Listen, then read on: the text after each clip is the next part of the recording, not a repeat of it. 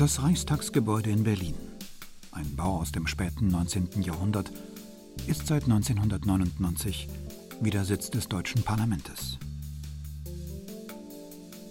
Um das imposante Gebäude mit der heute gläsernen Kuppel ist auf beiden Seiten der Spree, die an dieser Stelle bis zum Fall der Mauer im Jahre 1989 Ost- und Westberlin teilte, das moderne Parlamentsviertel entstanden.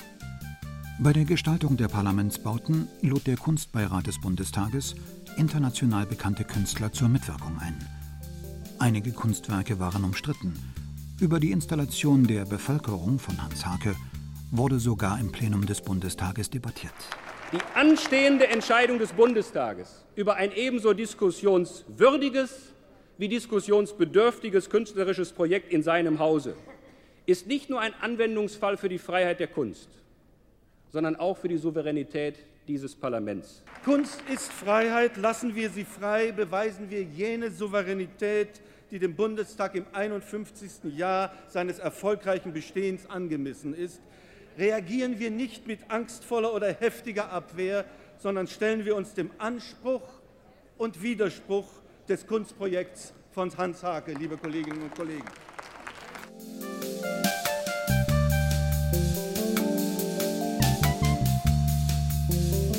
Mit ihren Werken setzen die vom Kunstbeirat ausgewählten Künstler in den Parlamentsbauten, an Vorgaben nicht gebunden, eigene Akzente.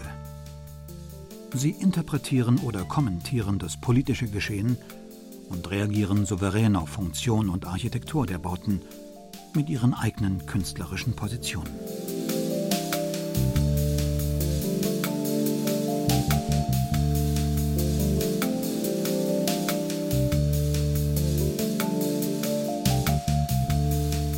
Jens Liebchen, ein Fotograf aus Berlin, hat die Künstler begleitet, hat ihre Begegnung mit dem für sie so ungewohnten Raum der Politik beobachtet und hat ihre Arbeit gleichermaßen dokumentiert und interpretiert. Betreut werden die Kunstprojekte vom Kurator der Kunstsammlung des Deutschen Bundestages. Das Wichtige daran ist in der Tat, dass man hier diese Reflexion darüber, wie verhält sich ein Künstler, der in diese ungewohnte Welt kommt, der Politik, wie verhält er sich, wie reagiert er, wie steht er seinem Werk gegenüber, dass das in einem solchen Bild, durch die Komposition, durch den Blickwinkel, wodurch auch immer zum Ausdruck kommt. Und dann ist es sehr viel mehr als Dokumentation. Dann ist es ein Nachdenken mit fotografischen Mitteln über Kunst und Politik und ist dann ein eigenständiges künstlerisches Projekt.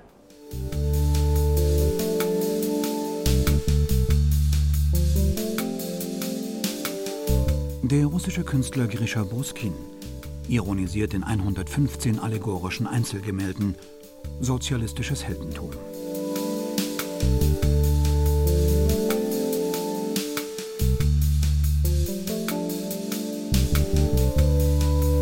Mit sparsamen bildnerischen und architektonischen Ausdrucksmitteln hat Günter Oecker einen überkonfessionellen Andachtsraum gestaltet, der zur Meditation und innerer Einkehr anregt.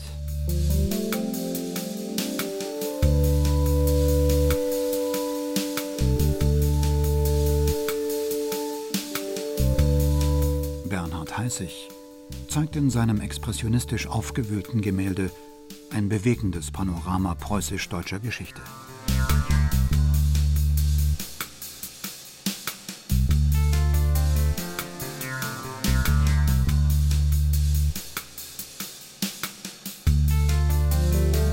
Der französische Künstler Christian Boltanski baut in seinem Archiv der deutschen Abgeordneten, jeder Kasten repräsentiert einen Parlamentarier, symbolisch das Fundament des Reichstagsgebäudes.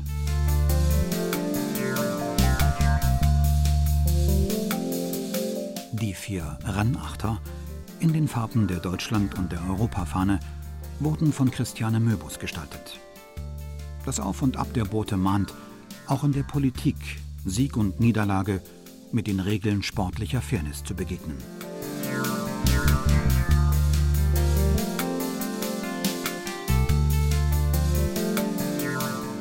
Lilly Fischer lässt auf einer haushohen Innenwand die Silhouetten graziös tanzender Figuren schweben.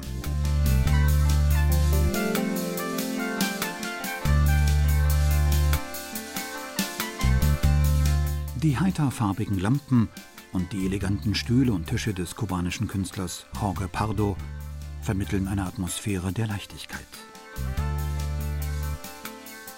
Ausflugsboote auf der Spree scheinen durch dieses farbenfrohe Ambiente hindurchzugleiten.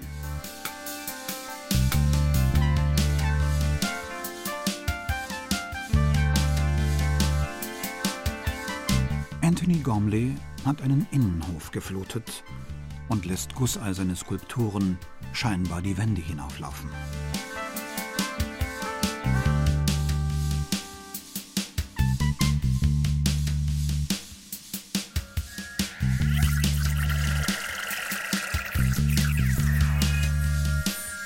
Mit seinem Grundgesetz 49 benannten Werk hat der israelische Künstler Dani Karawan eine Installation geschaffen, in der das Wort als Gesetz im Mittelpunkt steht.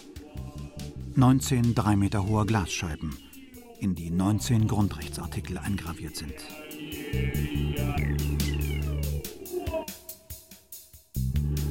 Jenny Holzer hat 447 Reden von Reichstags- und Bundestagsabgeordneten zusammengestellt und lässt sie auf einer Säule als Schriftbänder ablaufen. So wird im Nordeingang des Reichstagsgebäudes durch das Für und Wider des gesprochenen Wortes Parlamentsgeschichte lebendig.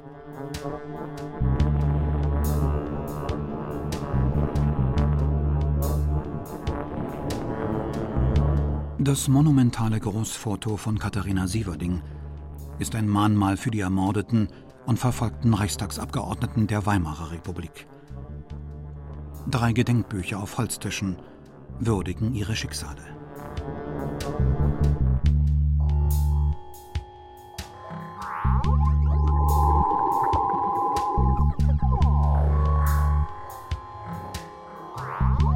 Hans Hakels Schriftzug der Bevölkerung antwortet auf die Widmung dem deutschen Volke im Giebel des Reichstagsgebäudes.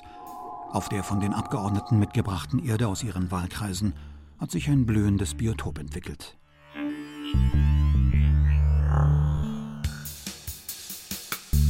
Gerhard Richters imposantes Glasgemälde Schwarz-Rot-Gold spielt mit den Nationalfarben und begrüßt die Besucher in der Westeingangshalle des Reichstagsgebäudes.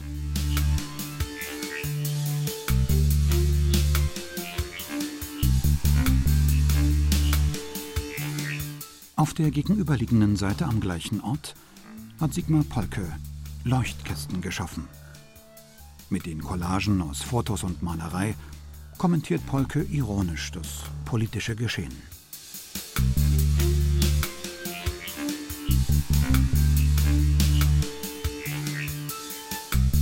An der Stelle, an der die Spree einst Ost und West trennte, hat Neo Rauch eine großformatige Leuchtskulptur geschaffen.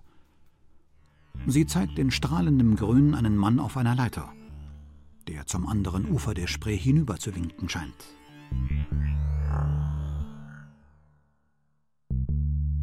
Kunst und Politik haben im Parlaments- und Regierungsviertel von Berlin zu einer geistig anregenden wie farbenprächtigen Symbiose gefunden.